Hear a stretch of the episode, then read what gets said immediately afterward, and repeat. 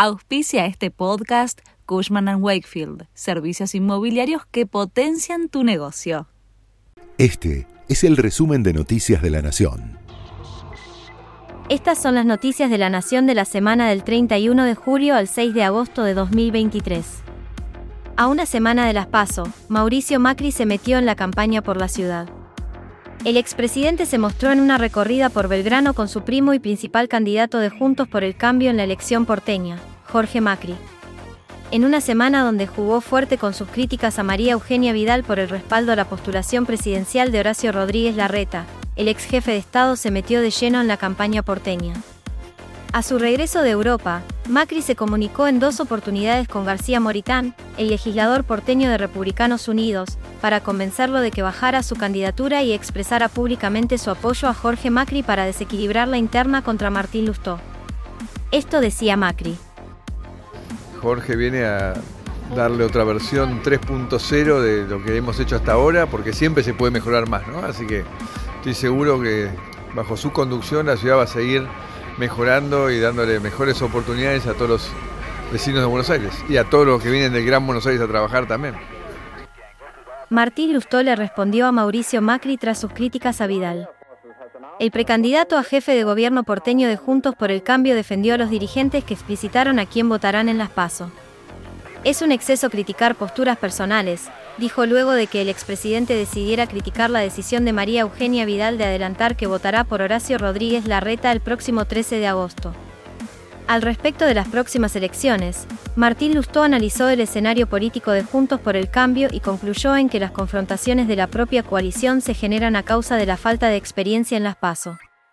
El tono de interacción está generando lesiones otra vez en la expectativa colectiva, yo lo adjudico en parte a que el PRO no conoce mucho las internas, señaló. Y añadió, yo he usado siempre las paso porque me parece el mejor método para elegir candidato. Si alguien te gana es porque la gente que vota cree que es mejor y el PRO no está acostumbrado a eso. A mí me parece ya un exceso criticar las posturas personales de distintos dirigentes. No sé, yo voy a hacer algo hoy con Facundo Manes que además está trabajando con nosotros eh, para, en caso de ganar, eh, abordar el tema de salud mental, que es todo un tema, particularmente para los jóvenes en la ciudad. Pero a mí no se me ocurre, hay, dirigentes que están con Jorge Macri, dentro Juntos por Cambio, eh, y hay otros dirigentes que están con nosotros. Hay funcionarios del gobierno de Horacio que están con Jorge Macri y otros que están con nosotros. A mí no se me ocurriría criticar a alguien porque está con otro. Es su postura personal, entonces a mí me parece que estamos entrando en un en un estado de ánimo con respecto a cuán importante es que alguien apoya a uno a otro, que me parece del medio. No Mauricio Macri apoya a su primo. Yo no me voy a enojar con Mauricio Macri, es su derecho. Punto. Me ocupo de construir nuestro espacio.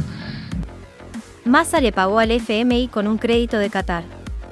El gobierno nacional cubrió este viernes el último vencimiento con el Fondo Monetario Internacional antes de las PASO. Son unos 775 millones de dólares que se suman a los 2.700 millones que ya giró el lunes pasado, gracias a un préstamo de último momento pactado con el Estado de Qatar. El ministro de Economía, Sergio Massa, recurrió a este muy poco habitual mecanismo para acceder a financiamiento sin resentir aún más la situación de las reservas del Banco Central. Un decreto aprueba el modelo de acuerdo de facilidad a celebrarse entre la República Argentina y el Estado de Qatar y faculta a Massa a suscribir, en nombre y representación de Argentina, el acuerdo con el país árabe. El propio FMI habría sido el que intercedió ante el gobierno catarí para que la operación pudiera llevarse a cabo. La tasa de interés del crédito, según especificó el Ministerio de Economía, es la que el FMI le aplica a los desembolsos, del 4,033% anual. Esto explicaba el ministro en declaraciones televisivas tras hacer el anuncio. Al equipo del fondo cada 90 días discutiendo con vos cuáles son las mejores medidas para que la Argentina se desarrolle o no, pero sobre todo en ellos la preocupación es que le pagues.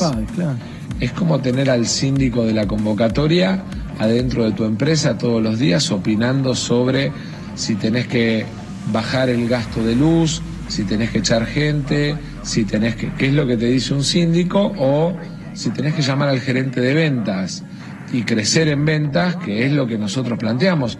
Argentina tiene para los próximos años en eh, el desarrollo mineral, si es mineral con valor agregado, en el desarrollo energético porque terminamos el gasoducto y porque estamos empezando el reversal del norte que nos va a permitir exportar gas a Brasil y al norte de Chile, en eh, lo que es todo el sector agroindustrial, en las exportaciones PYME, por eso estamos poniendo tanta plata en el PYMEX, que es el PYME Exporta, estamos poniendo 19 mil millones de pesos sin reintegro a las pymes que aumentan sus exportaciones, porque el gran salto que Argentina tiene que dar es un cambio en la ecuación de cómo son nuestras exportaciones y nuestras importaciones. Si hacemos esto, vamos a tener la oportunidad de sacarnos al fondo de encima y además de poder hacer mucho más fuerte y con menor nivel de inflación nuestra economía.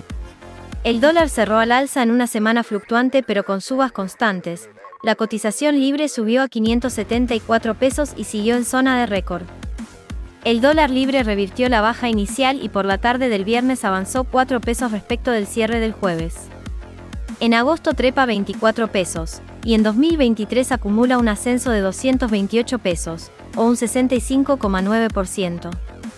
El Banco Central compró 221 millones de dólares en el mercado de cambios y cerró la semana con un saldo positivo de más de 500 millones.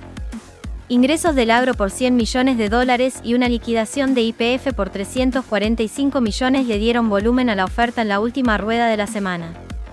La CGT prepara un mega acto para respaldar la candidatura presidencial de Massa. Los distintos espacios que conviven dentro de la Confederación General del Trabajo están trabajando a pleno para que el candidato de Unión por la Patria se consolide en las PASO para luego dar pelea en la elección presidencial. Después de una exitosa reunión en la sede de la Central Obrera, la mesa chica definió los detalles del mega acto que se llevará a cabo el próximo martes 8 en el Estadio DirecTV Arena del municipio bonaerense de Malvinas Argentinas el fútbol europeo retoma su competición oficial. Las principales ligas europeas se preparan para comenzar una nueva temporada. Casi en el final del mercado de verano del hemisferio norte, este domingo la liga inglesa será la encargada de tener su primer partido oficial de la temporada 2023-2024. La definición de la Community Shield será entre el Manchester City de Pep Guardiola y Julián Álvarez, y el Arsenal de Miquel Arteta, este domingo desde el mediodía en el estadio de Wembley. Mientras, Lionel Messi volverá a jugar con la esperanza de seguir ganando. Este domingo el Inter de Miami seguirá su camino en la League's Cup, la copa que enfrenta a equipos protagonistas de la liga estadounidense y la mexicana, y otorga un cupo para el certamen continental de la CONCACAF. El encuentro será ante el Dallas, en Texas. El capitán argentino lleva disputados tres partidos y convirtió cinco goles desde que debutó en el equipo propiedad de David Beckham. Este fue el resumen de Noticias de la Nación.